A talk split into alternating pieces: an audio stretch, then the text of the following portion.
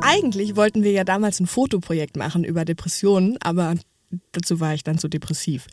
Deshalb machen wir jetzt einen Podcast. Ja, und zwar über deine bipolare Störung. Zur Entstigmatisierung. Wie zur Hölle kommt man eigentlich an einen Therapieplatz, einen guten? Schafft man es als Paar durch so eine Krise? Und ist es schlau, seinem Arbeitgeber davon zu erzählen? Also ich kann es nicht empfehlen. Hä? Du kannst nicht empfehlen, aber wir machen jetzt einen Podcast dazu? Bist du manisch? Nee. Ich habe nur einfach keinen Bock mehr, stigmatisiert zu werden. Ich habe es auch satt, mich zu schämen dafür. Man muss keine Angst vor solchen Erkrankungen haben. Man muss nur dringend mal mehr drüber reden. Und genau das machen wir ab dem 28. November. In unserem Podcast Mackenbaracke.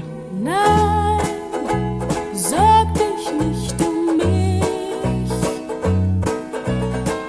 Du weißt, ich liebe das Leben.